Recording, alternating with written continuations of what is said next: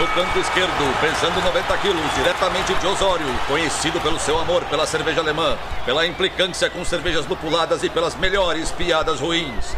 Henrique sem prestígio, Boaventura. Canto direito, pesando 73 quilos, diretamente de Iraí, o príncipe do azedume, confeiteiro das pastry stouts, senhor das cajuminâncias, Estevão Careca Quitó. Vocês estão prontos? Começa agora o Braçagem Forte!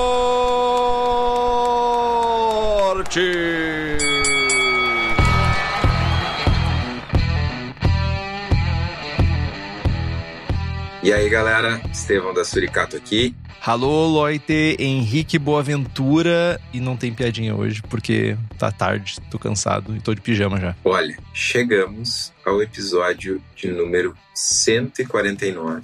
Precisamos presen passar pela jornada de 148 episódios ouvindo piadas ruins para chegar no centésimo, quadragésimo nono e ouvir que o Henrique esgotou o arsenal de piadas ruins. Eu só não pensei numa boa piada relacionado a perguntas e respostas. Será que no episódio 150 viveremos uma nova fase nesse podcast? Não, cara, sempre é tudo igual, velho. Nada muda, sempre vai ser do mesmo jeito. Vai sair uma piada ruim, vai sair uma tossida, vai sair uma gaguejada e sempre vai ser assim. Tudo bem com você, Estevão? Como você está nessa noite fria onde você está degustando um vinho numa taça do tamanho da sua cabeça? Então, Hoje eu tô, tô me sentindo ousado, traidor do sistema. Traiu o punk, traiu o movimento punk, é isso? Virou um punk de boutique, punk da Renner. Não, é, é, é muito pior que isso. Eu não tenho, tipo, eu tô sem chopp em casa. E eu ia trazer uma IPA e tal, mas aí eu tô com a torneira tcheca engatada. Eu, eu me senti muito, tipo, ah, vou botar uma, uma IPA na torneira tcheca e tal. E aí tava frio, aí tô sem latas, sem praticamente sem garrafas. Ah, tomar um vinhote antes de dormir. Achei legal que tu iniciou dizendo assim, ó, eu não tinha nenhum chopp na minha geladeira, nenhum chopp. Mano, chopp, velho. Cerveja em Paril é chopp. Cerveja en la presión. É chopp. Mas além de trair movimentos, Estevão, além de virar um, um cervejeiro de boutique, por assim dizer, já que não pode ser punk de boutique, tu não tem o menor trejeito para ser punk, inclusive. Não tem, né? Não. Nunca te imaginei nessa, nessa figura punk, assim, sabe? O que, que tu tem feito da tua vida, Estevão, nessa última semana? Cara, vou tentar ser breve, porque o cansaço tá realmente tá pegando. Eu tô. Eu, eu falei de arreado, mas é real essa rotina de acordar cedo para treinar. Tem, eu tenho chegado no final do dia cansado. Junto com isso, o trabalho está bastante puxado, tem bastante coisa nova vindo por aí, serva nova, comunicação nova, evento, etc, etc. Então tá tudo meio, meio bagunçado. Tem mais Smooth Sour na forma. Vamos produzir a nossa primeira Smooth Sour para lançar em agosto no, no BCS no aniversário da Suri, que daqui uns dias vai ser a comunicação oficial. Além disso, a gente vai ter várias, várias novidades, várias serva lupulada, serva doce, serva alcoólica, servas wild, vai ser massa. Tô bem, tô bem envolvido aí nas novas criações e alguns retornos também aguardados há muito tempo. E outra notícia massa é que na semana nos dias ali do aniversário da Suri, em agosto, nos primeiros dias de agosto, vai estar rolando a Copa Cervejas de América Etapa Brasil, aqui em Porto Alegre. Eu vou participar do julgamento das três etapas nacionais, que é Brasil, Chile e Argentina. Eu vou passar uns, uns bons, uma boa semana viajando aí, vou conhecer mais um pedaço do mundo.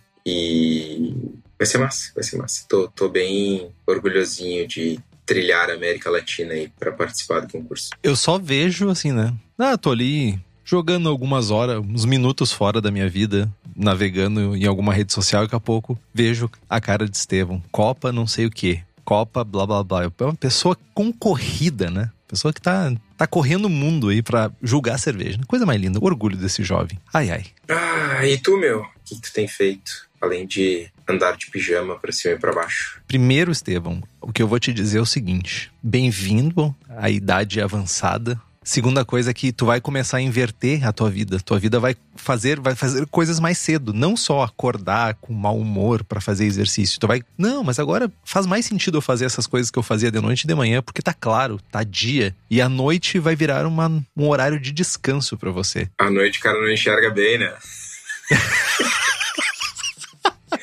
Não, a noite é mais frio, dói os ossos. Os ossos doem. É esse que é o problema. Mas de tanto a galera do grupo ficar falando de Ordinary Beater, vou ter que dar uma pausa na minha saga de abraçar todos os estilos e vou ter que abraçar de novo meu Ordinary Beater porque eu fiquei muito Ordinary Beater, Ordinary Beater, Ordinary Beater. Vai ser Ordinary Beater. E tô, tô lendo um livro que promete ser muito bom. Não é necessariamente sobre cerveja, mas é um livro do Michael Pollan, que eu já falei sobre ele em algum momento, que é eu li o This Is Your Mind on Plants. E agora eu estou lendo um chamado Cozinhar uma história natural da transformação, que é mais ou menos como essa pessoa depois de viver a vida, chegou à conclusão de que ah, o, o, nosso processo né, de se afastar da cozinha também é um processo de se afastar da família, se afastar da, das coisas que importam. E ele começou a se reconectar com ele mesmo através da culinária. Eu achei interessante isso. E a, não só da culinária, como fazendo cerveja artesanal em casa com o filho dele. Então achei o plot interessante e o cara escreve muito bem. Michael, Michael Pollan escreve muito bem. Eu tô bem curioso por esse livro. Massa, massa. E só isso, só isso por enquanto. Eu tô sabendo que tem umas novidades aí. Não, não vai antecipar? Aguarde. Não, não é oficial ainda? Ah, uma novidade importante é. Estamos fazendo uma chamada para tradutores e tradutoras para traduzir o BJCP 2021. Você que tem interesse e compromisso, acima de tudo, compromisso. Interesse não me serve, compromisso me serve. Interesse todo mundo tem, né? É, exato. Vontade de meter-lhe o postzinho no Instagram todo mundo tem. Entra em contato comigo e a gente conversa. Fica a dica. Mas antes, Estevão, antes de você querer dar spoilers, que você não pode dar alguns spoilers ainda, temos a presença, mesmo tarde da noite, mesmo de pijama, mesmo um monte de coisa acontecendo, todo mundo cansado, nós estamos presentes aqui, nossas queridas apoiadoras e apoiadores do Braçagem Forte, que tem vários benefícios. Dentre eles, sorteio de equipamentos, livros e merchants. Inclusive, temos que sortear esse livro que vai ser sorteado no grupo de apoiadores e apoiadoras amanhã, provavelmente. Não posso prometer muito. E também tem a participação no melhor grupo de WhatsApp cervejeiro do país, e você não pode perder isso. Então faça como Alan George, Camila Vec, Carlos Alberto Poitevin, Diogo Longo, Fábio Luiz Bossada, Felipe Augusto Kintzer, Felipe Lécio, Gabriel Mendes de Souza Martins, Christopher Murata, Luiz Henrique de Camargo, Rodrigo Cervelin, Thiago Gross e Wellington de Oliveira Ferreira. E um secto de outras pessoas. E nos apoie pelo link do Apoia-se do Braçagem Forte, que é o apoia.c barra braçagem traço forte. O link tá lá no post.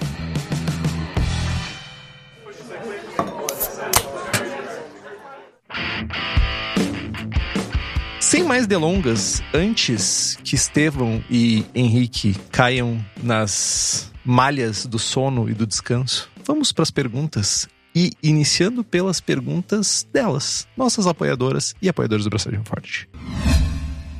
Carlos Poitevin pergunta: Estevão, quais os cuidados e estratégias que eu devo levar em conta ao inocular novamente uma levedura, entre parênteses, brete, para fermentação na garrafa? Bom, vamos lá primeiro ponto, o ponto mais importante, é que quando a gente vai fazer uma refermentação na garrafa, a gente deve tomar o cuidado de não adicionar nenhuma levedura na garrafa que já não tenha passado pela cerveja no fermentador, a não ser que estejamos usando garrafas de champanhe e garrafas que tenham uma resistência à pressão muito grande. Tipo, fiz uma, sei lá, uma Belgian Dark Strong Ale, terminou em 1010 engarrafei numa garrafa caçulinha e inoculei com brete. Vai dar ruim, vai explodir. Granadinha, garrafa granadinha. Vai explodir, vai cortar gente, vai dar terrorismo. Não faça. Então, sempre que for inocular brete, o cuidado é. E assim, mesmo quando tu. Ah, tinha brete na ceva e eu vou botar brete na garrafa. Se é outra cepa de brete, ela pode atenuar coisas que a cepa anterior não atenuou. Então, a regra é sempre usar a mesma levedura ou uma levedura que já tenha passado pela cerveja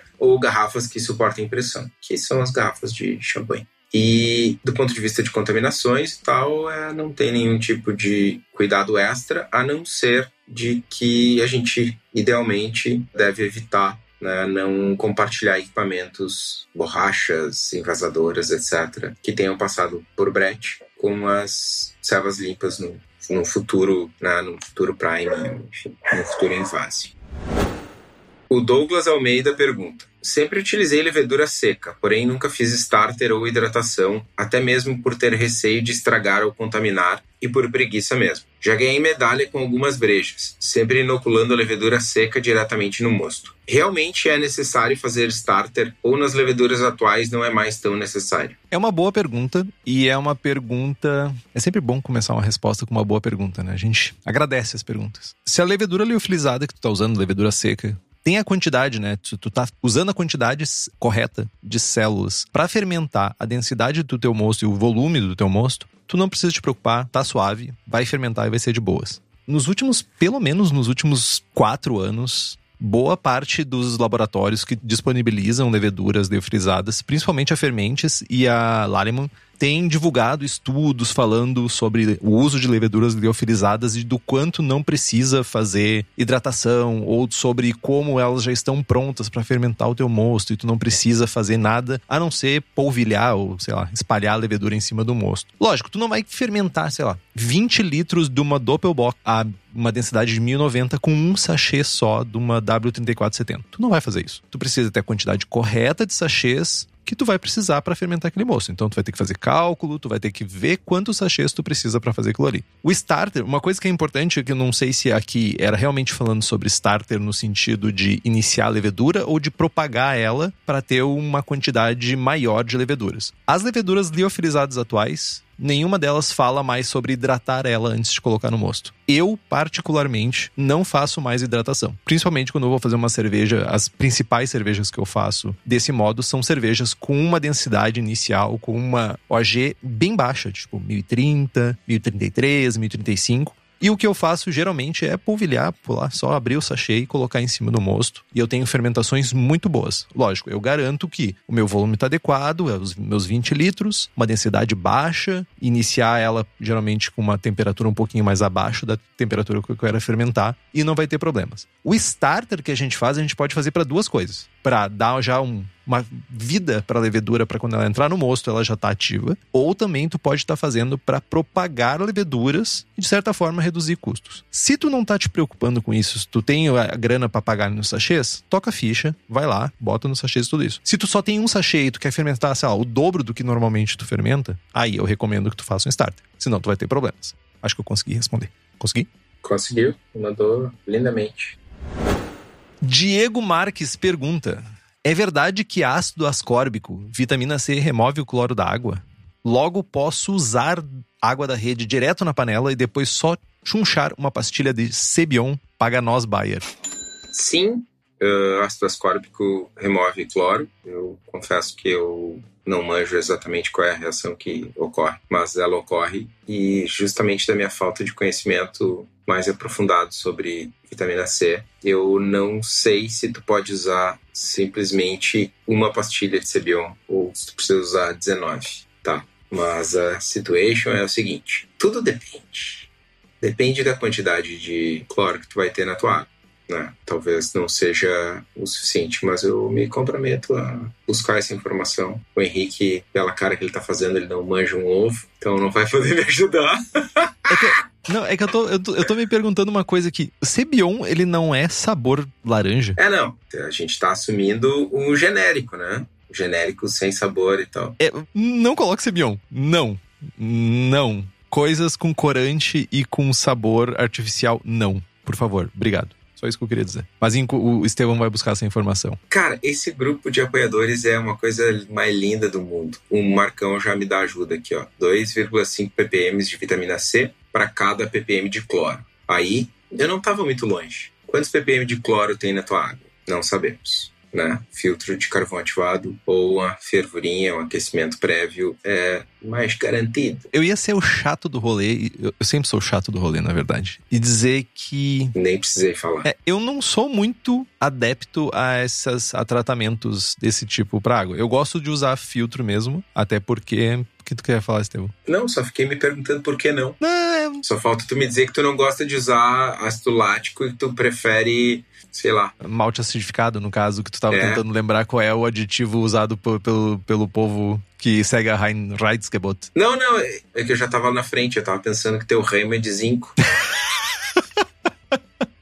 Não, mas eu gosto da ideia de usar filtros. Até porque é multi, para mim é multiuso. Eu tanto uso para fazer cerveja quanto uso para colocar água para dentro de casa. Então, sempre tá à disposição. E daí eu não preciso me preocupar em usar vitamina C nem nada disso. Mas é isso. 2,5 ppm de vitamina C para cada ppm de cloro. Vai, Marcão. Obrigado, Marcão. E só que a, a grande dúvida é quantos ppm de cloro tem na tua água, né? E não usem, por favor, não usem Cebion ou qualquer outra marca que tenha sabor. Só uma preocupação minha também que o, o filtro de carvão ativado ou filtro de partículas, ele filtra outras coisas também, né? Não só cloro. Cloro é uma das coisas que a gente está se preocupando. E eu me pergunto também se no decorrer desse processo de não usar filtro e se apoiar totalmente em cima da vitamina C, tu não pode estar deixando coisas entrarem no teu mosto que tu não tá querendo, sabe? Cara, eu preciso fazer o disclaimer, né? A gente tem uma preocupação grande, às vezes muito grande, com cloro na água. Eu tenho um episódio que. Ah, não digo que eu tenho vergonha nem nada, mas quando rolou que a gente ganhou, eu e o Meneghetti, a gente ganhou a melhor cerveja, melhor cervejeiro caseiro, uma pá de medalha no Nacional de 2015. A galera vinha perguntar, né? Tipo, tá, e vocês fazem correção de água e não sei o quê? Não. Usa água da torneira? Sim. Usa filtro? Não. Cara, a gente empinou medalha e ceva boa usando água da rede, da rede de Porto Alegre, que é uma água que tem bastante cloro em determinadas épocas do ano. Tipo, meu ponto é, vale a pena gastar um esforço da vida em controlar, não sei, mano. Tu tá tendo clorofenol como off-flavor nas tuas cevas? Beleza. Temos que investigar, melhorar, ir atrás, usar vitamina C, usar um filtro, etc, etc. Agora, em alguns casos, a gente tá naquela coisa, eu gasto 5 mil reais num equipamento para abraçar e uso um fermentador e, não- e economizo 5 pila na levedura. Né? Ou não tenho um tique para controlar a minha temperatura de fermentação. Enfim, é só estar atento aonde a gente está gastando os nossos esforços. Bom disclaimer.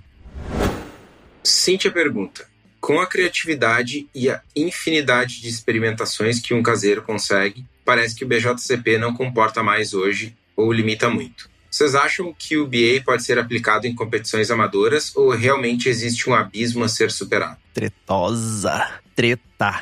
Eu acho que tem alguns problemas em usar o BA para concurso caseiro ou usar ele como guia de estilo para concursos caseiros. Primeiro, básico é que, em geral, o cervejeiro caseiro não tem familiaridade com os estilos do BA. Eu acho ruim o BA também.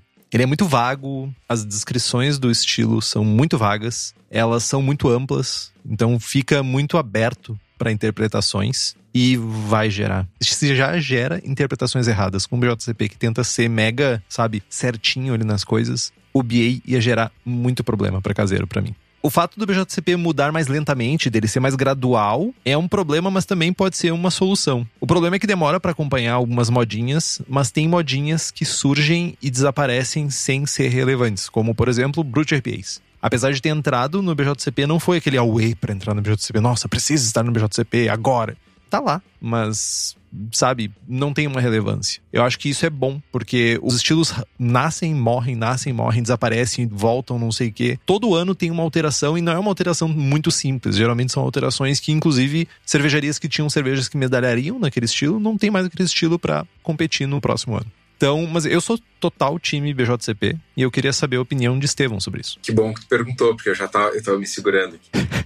Cara, eu acho que tem algumas coisas. Primeiro de tudo, tanto o BJCP quanto o BA tem pontos fortíssimos e falhas sérias, ambos. E acho que se a gente sentar aqui para fazer o guia abraçagem forte de estilos, a gente vai ter pontos fortíssimos e vai ter falhas pela natureza da coisa. Acho que essa coisa de separar BA e BJCP para caseiro, para profissional, é tipo, a gente está falando o quê? Que o caseiro tem menos capacidade de ler um texto e interpretar? É, tipo, são pessoas mentalmente incapacitadas? Não, tá ligado? Muito antes pelo contrário, eu vejo muito mais caseiro foda do que a média da galera que é profissional aí, principalmente em alguns países que tem pouca tradição. Brasil, alguém? enfim. né? Se é mais amplo ou se é menos amplo, cara, é uma questão de interpretação. Muitos poderiam dizer que só para ficar em um exemplo, a We Have desde sempre está melhor descrita no BA do que no BJCP.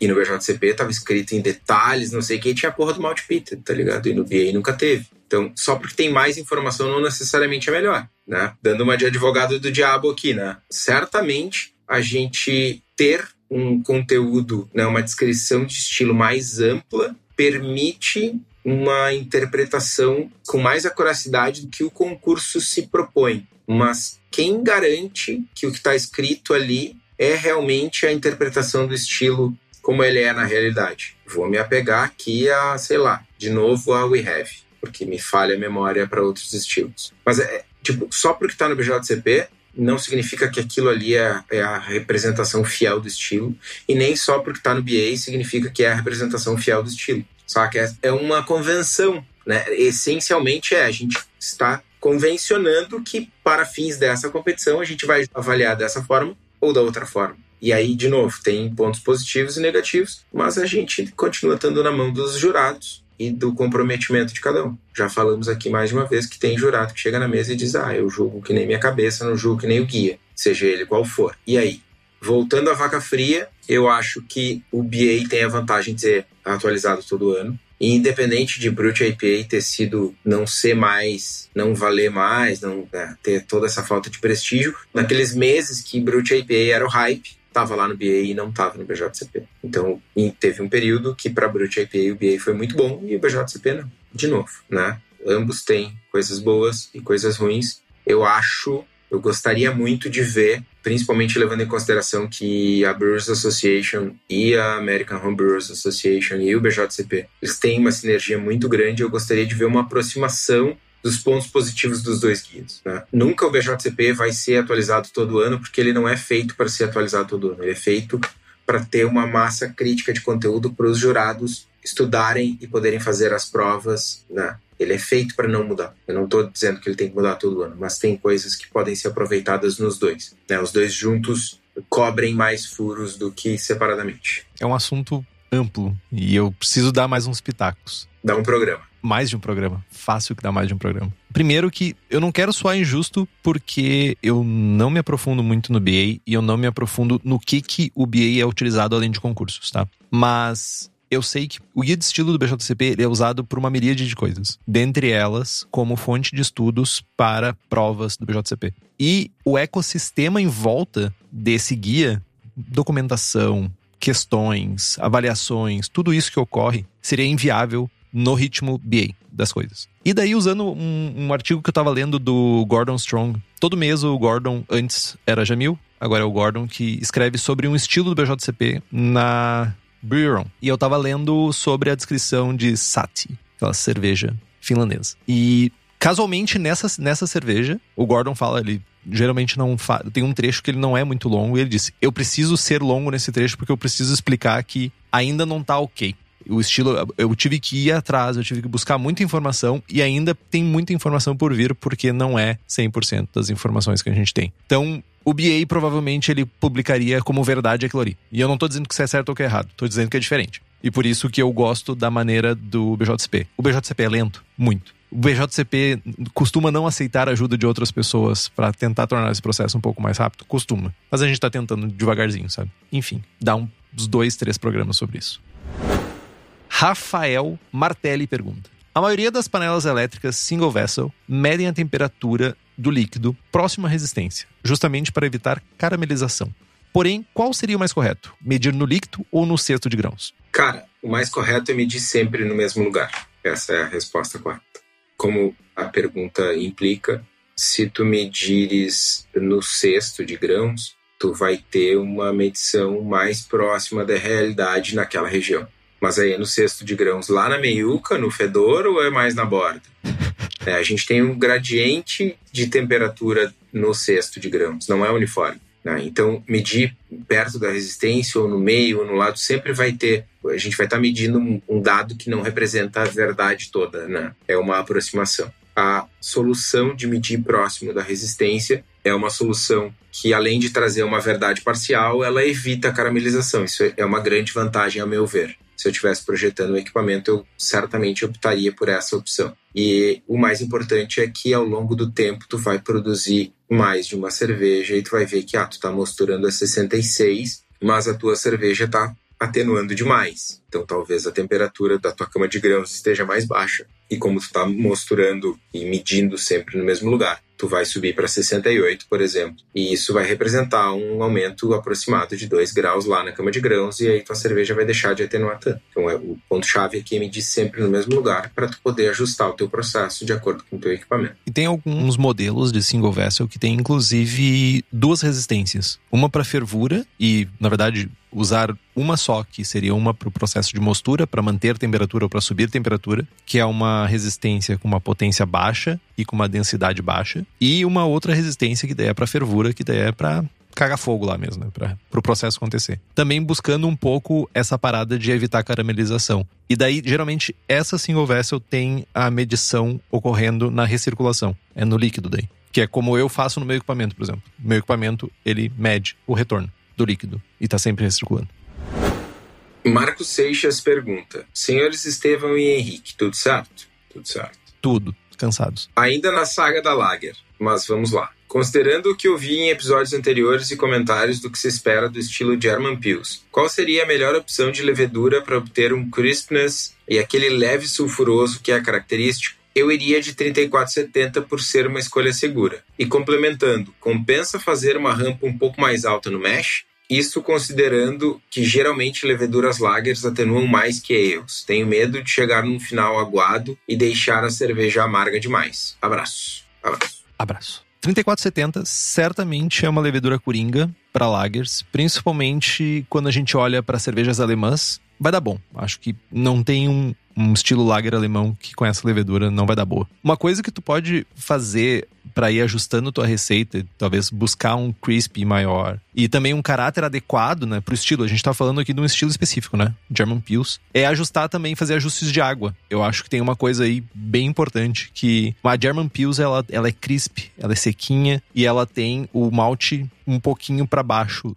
do lúpulo. É uma cerveja que tem um caráter de lúpulo, é mais amarga. E o malte fica um pouco subjulgado por esse amargor. Então, tu pode fazer uma relação sulfato-cloreto pendendo pro lado do sulfato. E vai ressaltar mais esse lúpulo e vai dar menos ênfase pro malte. Tu também pode usar outras leveduras, mas eu recomendo a 3470 porque a S23, se eu não estou enganado, da, da Fermentes, ela costuma gerar um pouco mais de esterificação. Tu também pode usar a German Lager da Levtech, que é muito boa, muito semelhante também a 3470. E sobre a temperatura de mostura, a German Pils aceita uma densidade final até 1008, 1.008. E a 3470 é uma levedura que tem uma atenuação na faixa dos 80%. Acho que vale colocar teu grist num software e entender como é que vai ser mais ou menos a relação do teu grist com a levedura. Mas se tu for 100% de malt pilsen, um mesh de 65 graus deve resolver o problema e não vai secar demais. Fica tranquilo quanto a isso. Deixa eu só dar um pitaco aí nas, nas lagers. Ah! que mundo maravilhoso esse. Eu tô todo crispy boy. Eu testei já 3470 algumas vezes na German Pils da Suri, da Suri, da Cubo. Mas a minha levedura preferida é a German Lager 2 da Levtech. Eu acho que ela traz esse sulfuroso, sulfurinho, que eu acho tão massa, assim, é, tem algumas pessoas que, que, a gente pode entrar, isso dá outro programa, né, tem uma galera que acha que sulfuroso é o flavor independente de qualquer situação, me agrada um pouquinho, eu acho que o perfil de fermentação do German Lager 2 ele é mais rico para uma German Pils do que o 3470. Eu acho o 3470 absurdamente versátil. Inclusive, estou testando fermentar ele em temperaturas mais altas. Ele continua sendo limpo e fermenta rápido. É coringa, né? É uma levedura muito coringa. E gera biomassa e acaba sendo barato porque tu consegue reaproveitar melhor. Enfim, numa nota assim de, de usabilidade, ele é melhor né? Mas o perfil de fermentação eu prefiro do German Lager 2 da Levtech disparar. Mas eu não teria esse medo aí de atenuar, de secar muito. Eu mosturo a 65, 66 e é super sus. Nunca tive problema. É, por isso que eu acho importante nesse ponto é olhar pro grist. Minha German Pils é 100% malte Pilsen. Então se tu vai usar alguma coisa, um malte caramelo, alguma coisa, eu acho que daí tu pode jogar um pouquinho com a temperatura de mostura. Mas se tu vai cego em 100% de malte Pilsen... Não vai usar malte caramelo na German Pils, né? Vamos se respeitar. Respeita a minha história, como eu ouvi esses dias. A receita é do jovem, né? Não é minha. Falando em jovem, Nelson Ferreira Filho. Quero fazer uma brown ale e não achei malte brown. Pergunto, tem algum malte ou combinação de maltes que possam substituir o malte brown? Tchan! Não, não. Anedota. Anedota não. Sem essa anedota. Por quê? Não, faz sim. Tem que expor. Uma das servas que voltam pro BCS é uma Brown da Suri. Não falarei mais a respeito. E estava eu falando com o fornecedor de malte e tinha malte Brown. E aí eu vi o retorno de que não tinha malte Brown. Tinha só malte Crystal ou algo assim. E eu quase, né, erramos, mano. Tinha que ter ouvido o episódio anterior. Maltaria não é fábrica de tinta.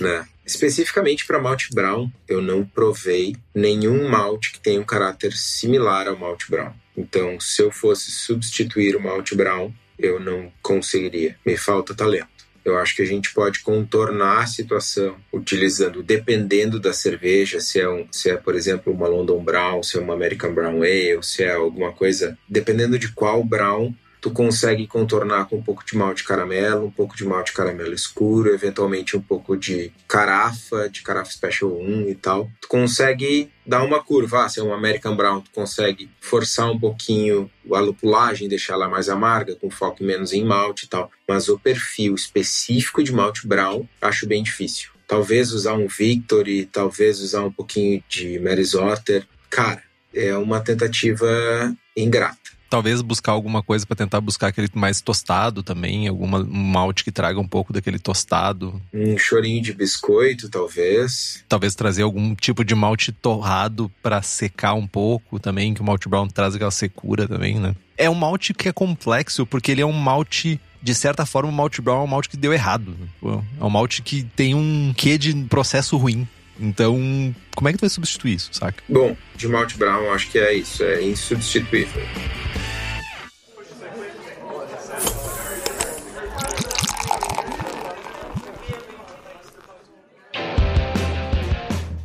O Felp pergunta: Algum tempo atrás decidi de última hora que queria abraçar. Fiz um starter 24 horas antes. Claro que não teria tempo hábil para decantar e descartar o sobrenadante antes do inóculo.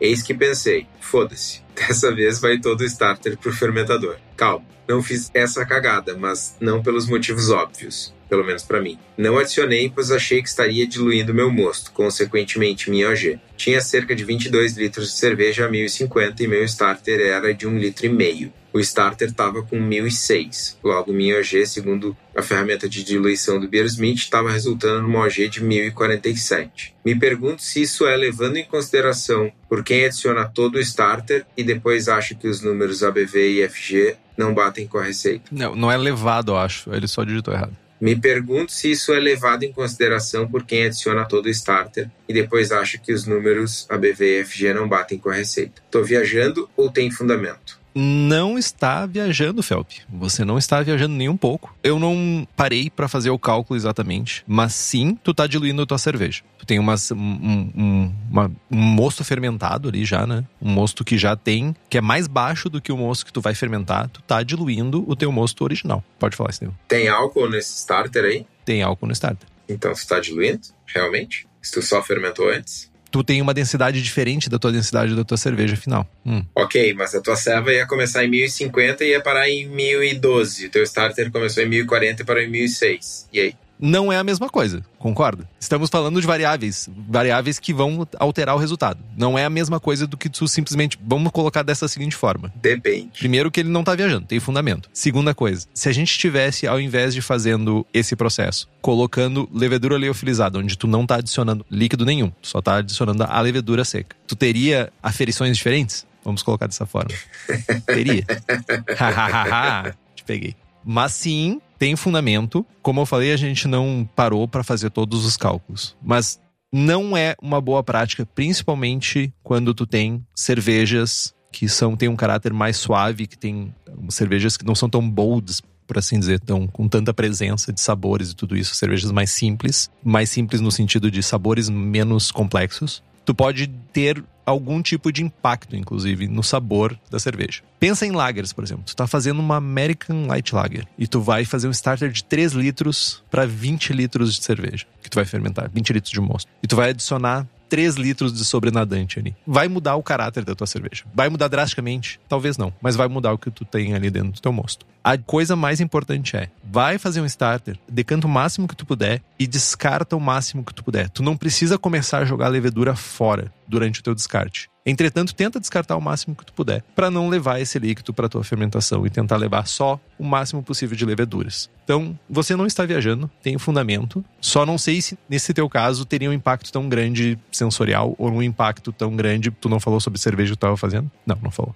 O que é essa cara, Estevão? Pode falar. Não, eu estava concentrado na tua resposta. O Jamil fala em 10% do volume como limite máximo, principalmente por conta do impacto sensorial. Pensa que esse starter é um mosto que ficou ali rodeando e está completamente oxidado. Né? Tem um caráter de oxidação grande, né? E não só isso. O próprio processo de multiplicação celular que ocorreu ali foi um processo forçado, né? Não foi uma fermentação, fermentação bem entre aspas, né? Não foi uma fermentação de mosto normal. Tu tava forçando a multiplicação celular que tá ocorrendo ali. Tem estresse envolvido e provavelmente tem subprodutos expressados naquele. Dá para chamar de cerveja? Não dá para chamar de cerveja aquilo. Né? Moço fermentado é mais bonito, né? Starter. Moço fermentado. É. Naquele starter vai ter coisas ruins. Descarte. Mas falando em starter, Estevão, onde a gente encontra leveduras prontas para serem usadas, onde tu nem precisa propagar, muitas vezes tu não precisa nem propagar, só pegar o sachê, abrir e jogar. Onde nós temos isso? Na Levtech. Além de leveduras para cerveja, a Levtech também tem bactérias, bretanomices e leveduras para as outras bebidas, como hidromel, cidra, whisky e cachaça, com atendimento que nenhuma outra empresa do setor tem. E para ti que é profissional, a Levtech oferece mais de 50 tipos de levedura, consultoria em boas práticas de fabricação, controle de qualidade, montagem de laboratório, treinamento de pessoal e banco de leveduras. Então entra no site levtech.com.br e faz tuas compras.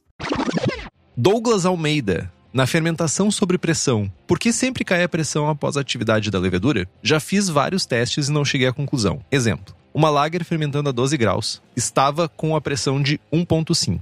No quarto final da fermentação, subi para 15 graus e a pressão caiu para 0,7. Mesmo subindo a temperatura, a pressão diminui. Não há vazamentos. Quando estabilizo a 1 grau, não tem mais oscilação de pressão no fermentador. Na fermentação, sob pressão, cai a pressão após a atividade, fim da atividade da levedura. Fermentar 12, tá um quilo e meio, um bar e meio, enfim. Um coisa e meio, um treco e meio. Quarto final sobe para 15 e a pressão cai para 0,7. Uh, ah, isso. Cara, tem uma explicação possível. Com a atividade da fermentação, tá tendo desprendimento de CO2. Pode ter um efeito físico aí de esse desprendimento de CO2 tá gerando, não faz muito sentido. Tem vazamento, mano. Mas pensa pelo seguinte, tá gerando pressão, certo?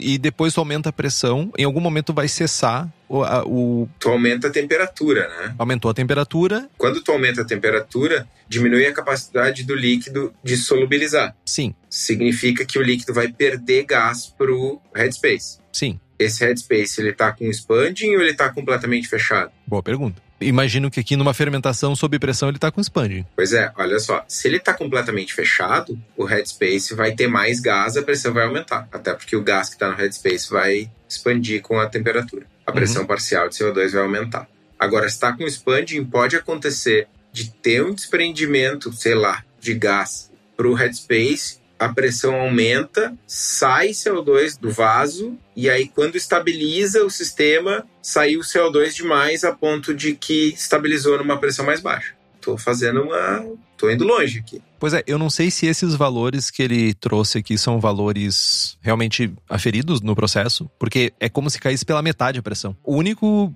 na minha cabeça eu fico pensando, se não é nenhuma falha no processo, vazamento, alguma coisa do gênero, eu fico pensando se não é a própria temperatura que pode baixar. Em algum momento a temperatura baixa e começa a reabsorver. Mas para reabsorver metade da pressão é bastante. Não, é, tem boi na linha aí. O Everton fala que quando acaba a fermentação, o CO2 vai equilibrar com cerveja. A grande questão é, tu tá fermentando sob pressão já essa fermentação a 12 graus, ela tem mais CO2 dissolvido do que o líquido a 15 depois. Já tem CO2 no líquido. Ele sim vai equilibrar, o líquido vai perder gás. E aí, ao perder gás, esse gás vai para o headspace. Se esse gás permanece no headspace, a pressão tem que aumentar se por algum motivo ele sai via expanding antes de ter uma estabilização, é a única explicação que eu consigo achar para essa redução de pressão. Douglas, traz mais informação para gente. É uma coisa bem interessante. Acho que um pouquinho mais de informação sobre o teu processo, sobre como que tu tá resfriando, sobre como tu não tá resfriando, como tu esquenta também a tua cerveja para fazer essa subida de temperatura e como é teu expanding também. Tem uns que são bem sofridos. Vamos lá.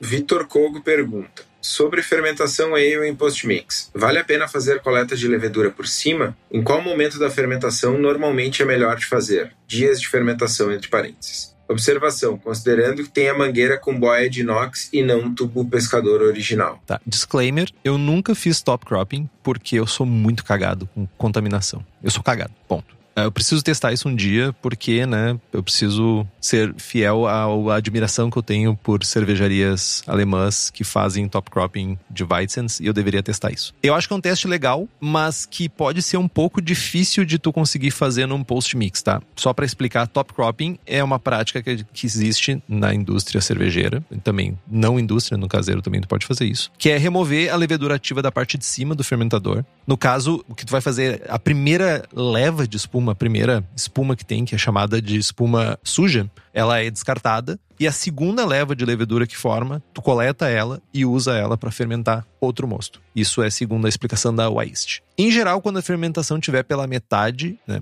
50%, por isso que não vou te dar em dias de fermentação, e sim em etapa da fermentação, então mais ou menos pela metade da fermentação, 50%, é feito essa coleta da espuma que está na parte de cima. Olhando para o post-mix, vai ser difícil por alguns motivos. Primeiro, tu não vai conseguir descartar a primeira espuma que vai formar, né? Primeiro Kreuzen que vai formar ali. Tu não vai conseguir descartar. Segundo, se tu vai usar um tubo pescador, aqueles que tem uma boinha que fica com a mangueira para baixo do líquido, tu não vai estar tá tirando a espuma, tu vai estar tá tirando o líquido que tá embaixo. Já vai ser um problema também para te fazer o top cropping. E sem contar que como o post mix ele é bem narrow, bem, como é que se chama? Narrow. Estreito. Estreito, obrigado. Muito estreito. Quando eu faço esse tipo de comentário com neologismos e palavras estrangeirismos, tu diz que eu sou arrogante e nojento. Então só fica o registro. É, eu posso simplesmente ser burro e não saber a palavra, mas tipo, de boas. Obrigado pelo elogio. Tu sempre me considera inteligente e arrogante ao invés de burro e não saber a palavra. É inteligente e arrogante, no caso.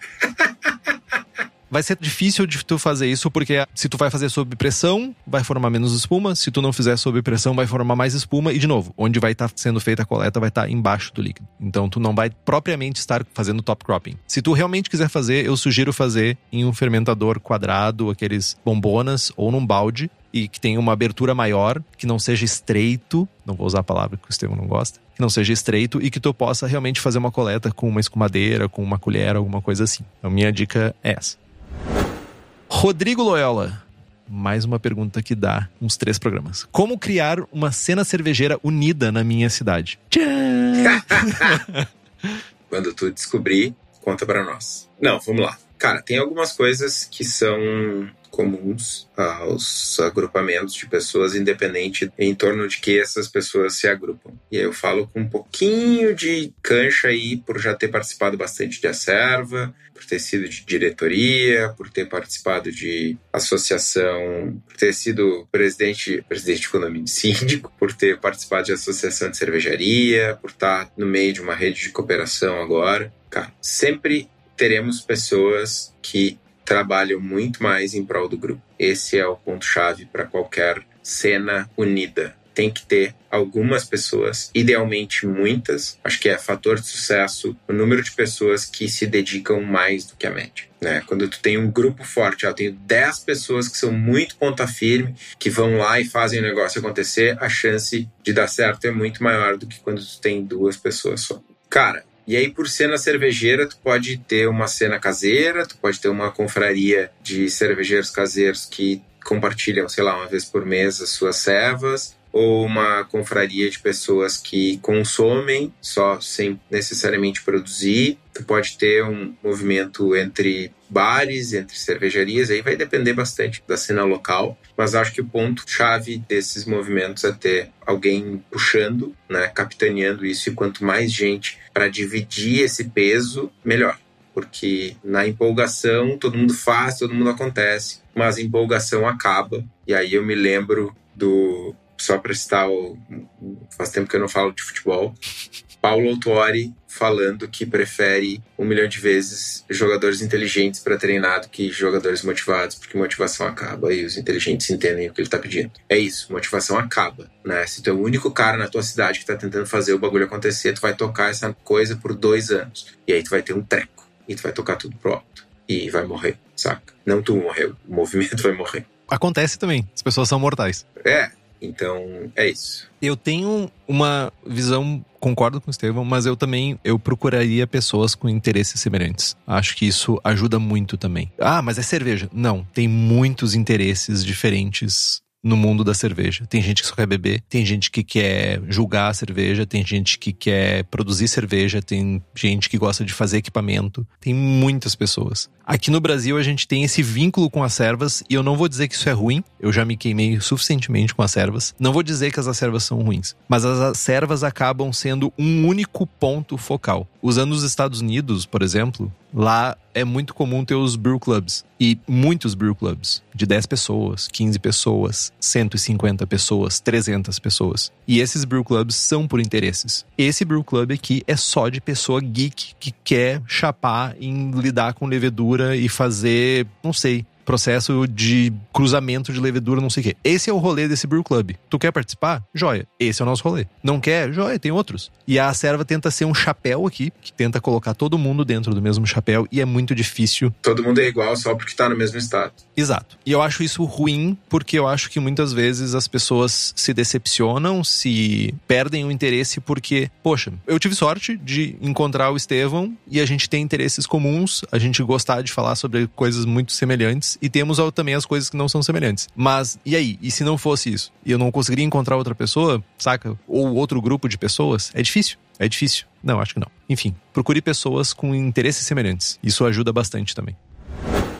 Pergunta do Matheus Tavares. Onde eu consigo comprar os melhores equipamentos cervejeiros, além de insumos e as receitas exclusivas do Braçagem Forte? Escuta essa, Daniel. A pessoa manda a pergunta para engatilhar o jabá. Claro que na Cerveja da Casa. E entre os dias 24 e 30 de junho, a Cerveja da Casa terá o Arraiá Cervejeiro. Será uma seleção de estilos que harmonizam com comidas de festa junina e da, terão descontos em kits de insumos desse estilo. Tá lá no site da Cerveja da Casa, todos esses estilos, todas essas receitas para você comprar. E ainda tem aquele cupom exclusivo pro Braçagem Forte que dá um desconto de 5% extra até o dia 30 de junho, que é o Mestre BF, tudo em maiúscula. E para quem é da região metropolitana de Porto Alegre, tu pode dar um pulo no espaço da Cerveja da Casa, na rua Paracatu 220, no bairro Igara, em Canoas, Rio Grande do Sul. E se tu não é da região metropolitana, ou se você não consegue ir lá, tá chovendo, tá frio, ou tá cansado, que nem eu e o Estevão,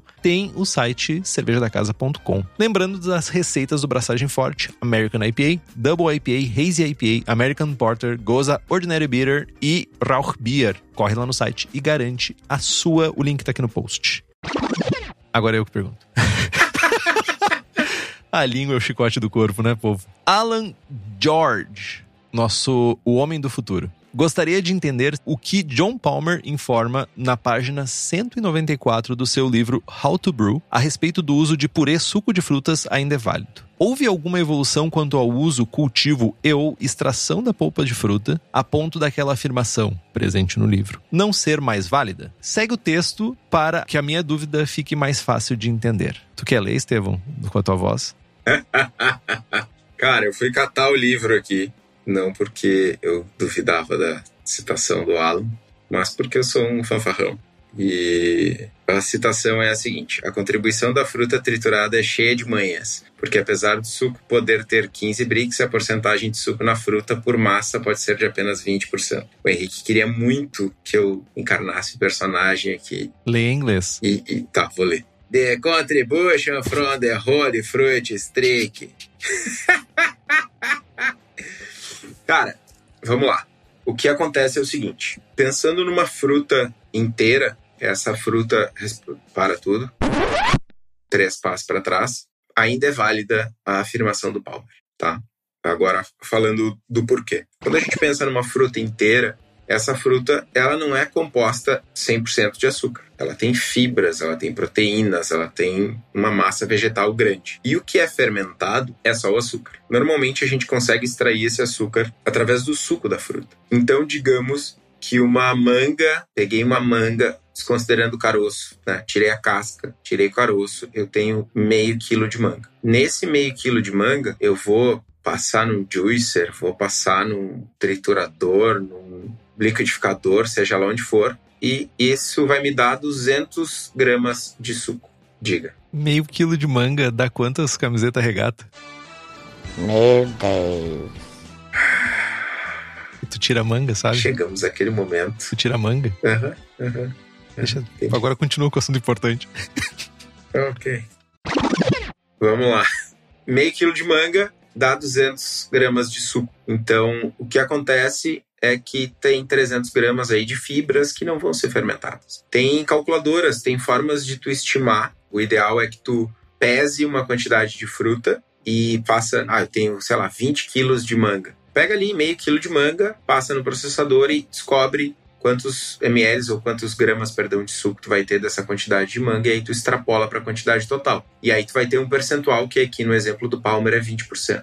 Né? Ah, framboesa é em torno de 70%, morango é 65%, amora é 60%. Aí tem algumas outras frutas que vão ter os percentuais menores, porque tem mais fibras e, e outras substâncias. E aí sim, na hora de fazer a adição, tu vai considerar a quantidade de açúcar. O Sour Beer Blog tem uma calculadora massa para a quantidade de fruta, só que ah, é uma bagunça porque eles usam plato e galões e libras e umas unidades aleatórias. Para quem tiver um pouquinho de paciência, funciona bem a calculadora, senão dá para fazer um Excelzinho rapidão ali. Ah, Excel. Mas voltando ao início, a informação é válida sim. E o motivo é esse, né? Que tem a fruta não é 100% fermentável. Isso, e aí só um ponto importante, isso sempre levando em consideração que a gente extraiu, que a gente amassou ou extraiu todo o açúcar da massa da fruta. Tipo, pegar uma framboesa e um morango e só dar uma esmagada nele e botar na ceva, depois do final do processo, vai ver que o morango ainda tá meio inteirão ali. Certamente tem um açucrinho ali que ficou perdido lá na meiuca que tu não conseguiu fermentar, porque não tinha uma superfície de contato grande o suficiente, enfim, ele não estava exposto ao líquido. Então, sempre que tu puder, de uma maneira sanitária ou sanitizada minimamente, triturar essa polpa, essa fruta, enfim, transformar isso numa polpa, melhor. Quer falar alguma coisa, Henrique? Não, é uma aproximação, é uma extrapolação para tentar generalizar. É isso.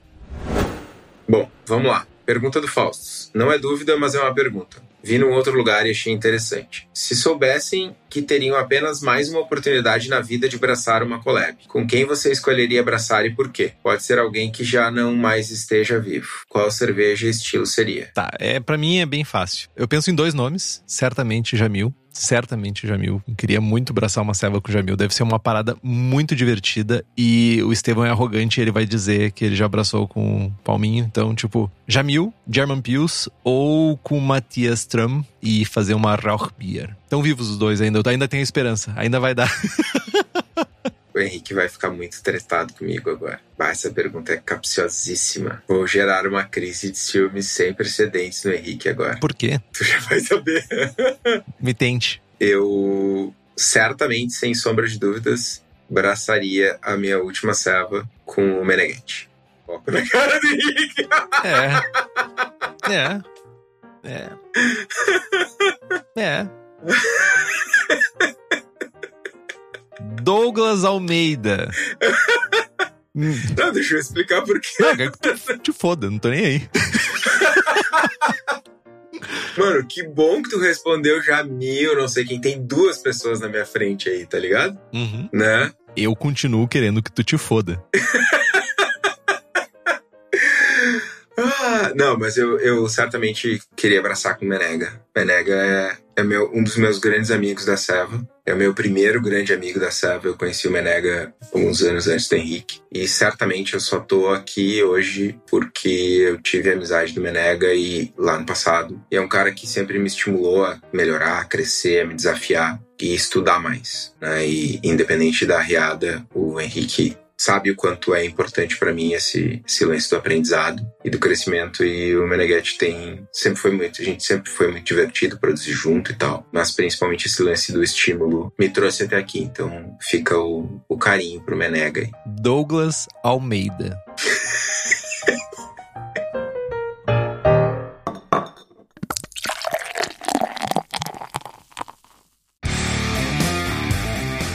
Douglas Almeida Medir a densidade com mosto carbonatado gera diferença na afeição? Isso comparado ao mosto fermentado sem pressão, Estevão Quitó. Eu preciso ler de novo, porque eu tava preocupado, tô até gaguejando aqui com o.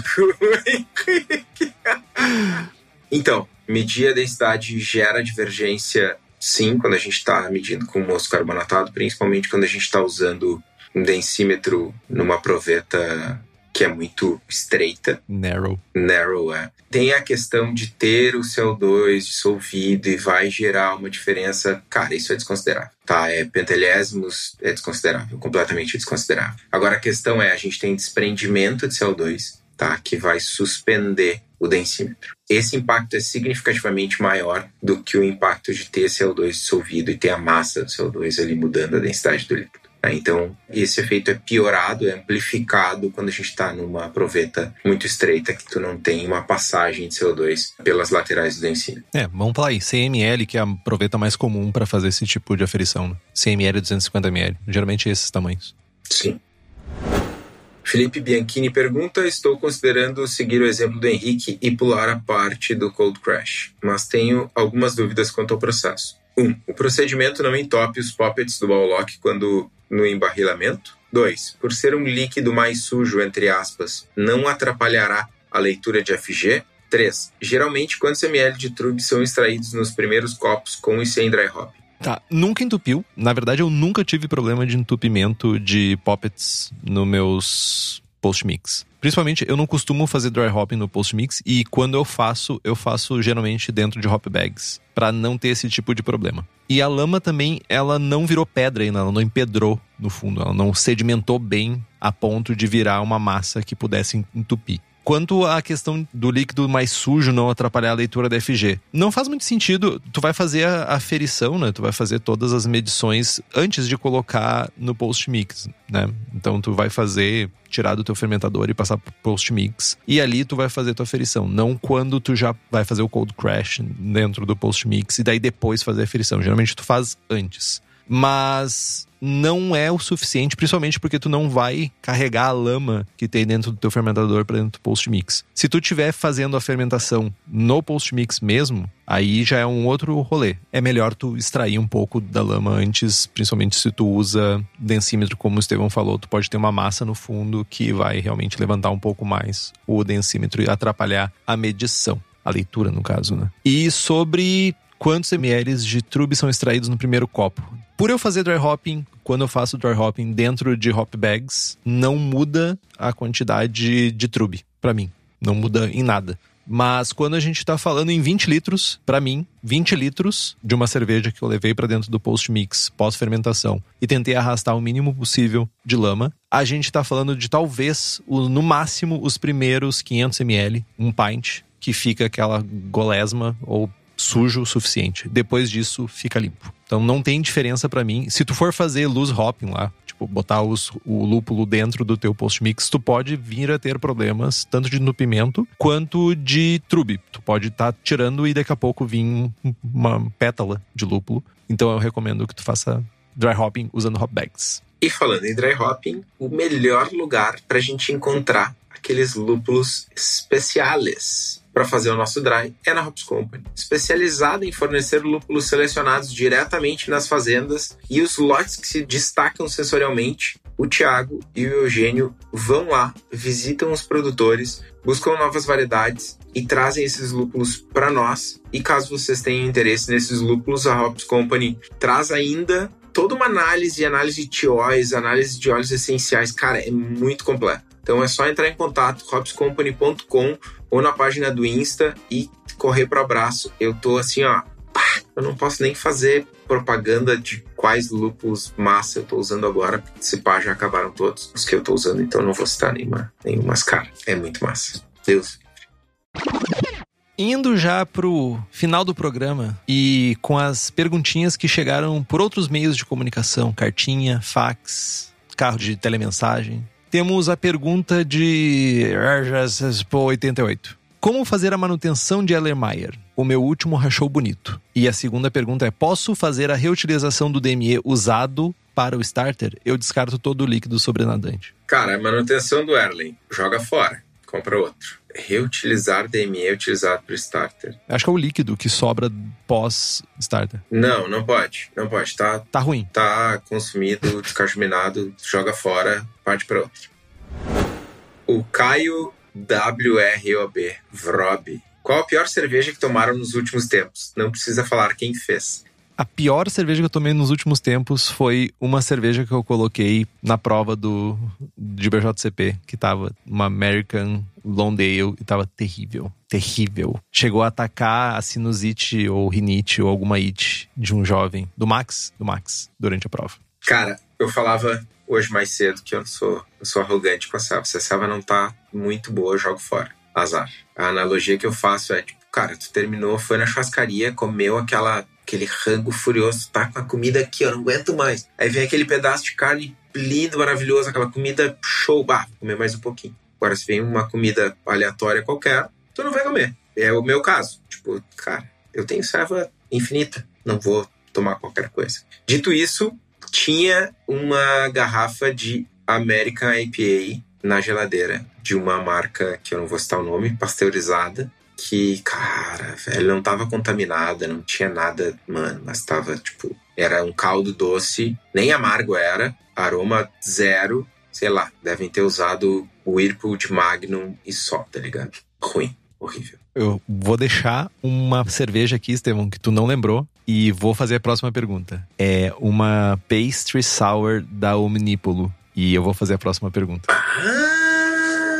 Eu não quero dizer, mas uh, Estevão e a pessoa que é a última pessoa que o Estevão quer na vida dele e eu jogamos fora a cerveja. Meu, o Henrique vai ficar magoado pra sempre, velho. Se chopp de vinho é feito com suco de uva, Grape Ale é chopp de vinho? Meu, perguntinha do Zonta, velho. O Zonta é malandro. Cara, se chopp de vinho é feito com suco de uva, Grape Ale é chopp de vinho? Não, acho que não é com suco, é com mosto. Mas eu não sei como é que é feito um chopp de vinho, mas eu não sei se é água, vinho e carbonatação. O chopp de vinho é ceva e vinho. Então é Grape Ale. Blend. Não. Grape Ale é mosto e mosto. Mas como é que tu sabe que não foi feito assim? A gente não sabe. Como é que tu sabe como eram feitas as Berliner Weiss antes de 1940? Não, mas a gente tá em 2022, ainda estão vendendo chopp de vinho nas festas de interior aí. Não, não, não. Grape Ale é mosto e mosto. Chopp de vinho é ceva e vinho. É blend. É tipo, chopp de vinho é café com leite, tá ligado? A gente tá realmente engajando nisso. Ah, nessa altura do campeonato, Rodrigo Pelicano. 62 graus por 40 minutos e 72 graus por 20 minutos ou infusão simples? Vai depender do teu objetivo. Depende. É, depende. Mas qual o objetivo é um depende, tipo, mais avançado. Se tu tá buscando um mosto mais fermentável, com mais açúcares fermentáveis, a primeira opção. Se tu busca mais equilíbrio, no caso, equilibrar fermentabilidade com um pouco mais de açúcares não fermentáveis, segunda opção. É bem rápida a resposta.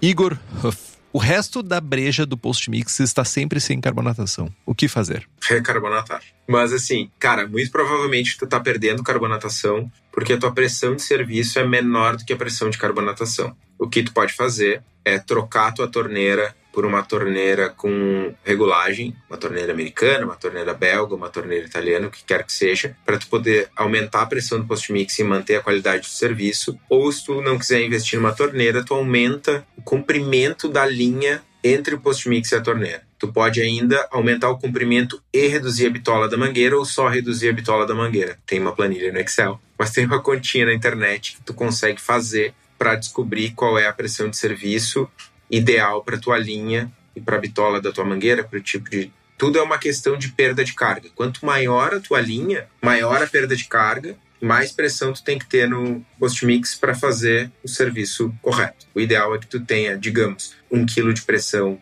para carbonatato, tem que estar tá servindo com o mesmo quilo de pressão, senão tu vai perder carbonatação no final do post mix. Quanto maior a tua linha, mais fácil de secar, inclusive. Mais lúpulo, por favor. Vale a pena o cervejeiro caseiro virar sommelier de cervejas? Vale pode inclusive fazer o curso sommelier online comigo lá no Science of Beer. Jabá gratuito aí. Beijo, Amanda. Bah, eu ia desgraçar essa pergunta e tu fez um, um jabá. Bom, já que tu fez gratuito, já que não tem dinheiro envolvido, por que você precisa virar sommelier de cerveja? Você está buscando o quê? O meu problema é com a palavra sommelier. Você está querendo se aprofundar mais ou você realmente está buscando se inserir no mercado de trabalho e exercer uma profissão de sommelier e coisas assim. Será que o teu caso não. Posso te corrigir? Pode. O teu problema não é com a palavra sommelier, o teu problema é com as pessoas, porque o ser humano deu errado. Também as pessoas deram errado, mas é, é só. A gente vai ter que voltar nesse assunto em algum momento, mas é voltando ao assunto de sommelier, porque tem gente que é muito boa na profissão e tem gente que só tá pedinchando coisas. A minha resposta para isso é tu tá querendo buscar conhecimento, tu tá querendo agregar mais coisas, que tipo de conhecimento que tu tá querendo buscar? Tu quer expandir teu sensorial, tu quer expandir tua capacidade técnica, tu quer provar mais rótulos, o que tu quer fazer? Dependendo das respostas para essas perguntas, talvez um curso de sommelier seja realmente um caminho para ti. E talvez onde tu more seja a única opção que tu tem. Mas dependendo das tuas respostas para essas perguntas, tu também tem outros caminhos que tu pode seguir. Bons livros, outros cursos que não sejam de sommelier, como mestres cervejeiros, que é um péssimo nome também, ou técnico cervejeiro, que vão te trazer esses conhecimentos também. Tudo depende do que tu tá buscando. E não necessariamente todo mundo tá buscando ser sommelier. Talvez só queira expandir conhecimentos. William Mota. O que acontece se blendarmos pastorianos e cerevisi? Onde Brazilian Ale entra no BJCP? Score. No BJCP Score. BJCP Score. Posso congelar mosto para futuras braçagens? Vamos ter um programa só sobre plataformas cervejeiras, tipo Brewfather, calculamos cerveja, etc. Tá, vamos lá. O que acontece blendarmos pastorianos e cerevise? Depende. Se tu blendar e fermentar a 9 graus, tu vai ter essencialmente uma fermentação lager. Se tu blendar e fermentar a 22, tu vai ter uma fermentação ale com sulfuroso terrorista.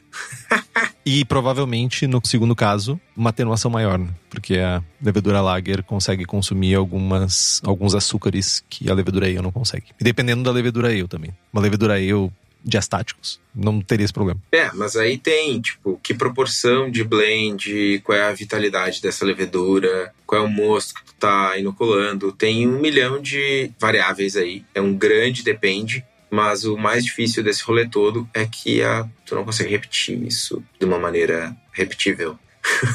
Evite.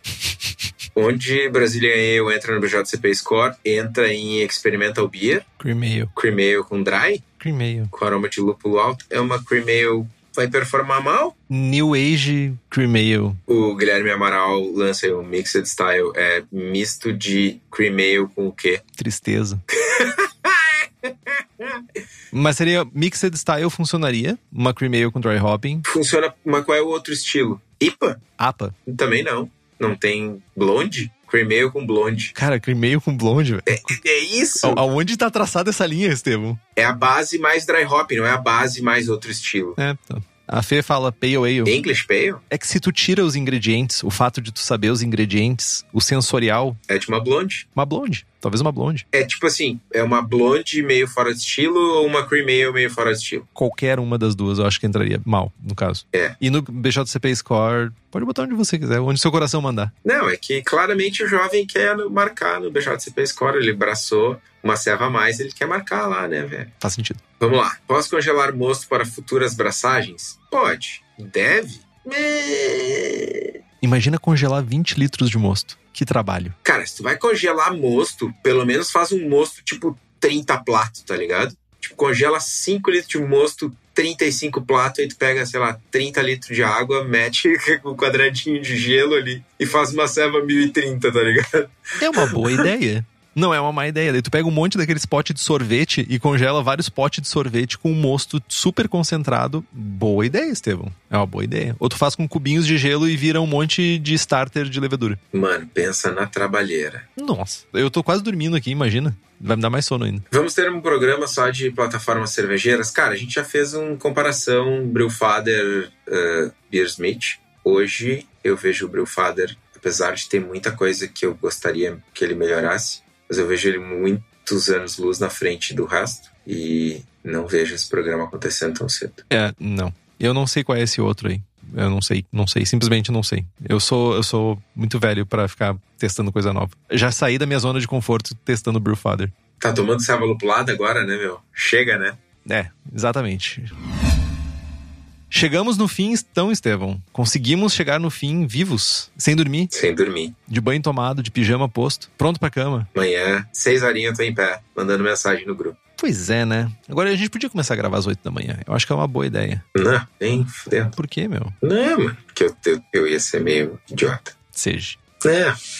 Eu ia dizer que eu ia ter que trabalhar, depois eu tenho que trabalhar e tal. Porque tu é idiota por trabalhar, é isso que quer dizer? Não, relaxa. Relaxa, isso aí dizer, não, tá louco? Só não engaja. Às 8 horas eu tenho que trabalhar, não sou marajá que nem certas pessoas. Entendi. Então, depois desse programa onde a gente descobriu realmente quem é a última pessoa que o Estevão quer ter próximo dele na vida, compra os livros que estão no post. Nós ganhamos uma porcentagem e você não gasta um centavo a mais por isso. Compre também as camisetas do Braçagem Forte na nossa lojinha. Nós também temos o boné. O link está no site. Curta a nossa página no Facebook, no Instagram e assine o feed. Estamos também em todos os agregadores de podcast: Spotify, Google Podcasts e Deezer. E se você gosta do programa e se você não gosta também, faça um review no iTunes. Review bom, review legal, cinco estrelas. Também, tanto no iTunes quanto no Spotify lá, que tu pode dar cinco estrelinhas. Se você não fez isso ainda, faça agora. Você não vai gastar cinco segundos da sua vida. Compartilhe os episódios com seus amigos. Tem dúvida, sugestão de pauta, crítica, quer anunciar sua empresa ou seu produto? E-mail para contato arroba abraçagemforte.com.br ou mande uma mensagem para nós no Facebook. É isso, Estevão. É isso. Braçagem forte. Braçagem forte.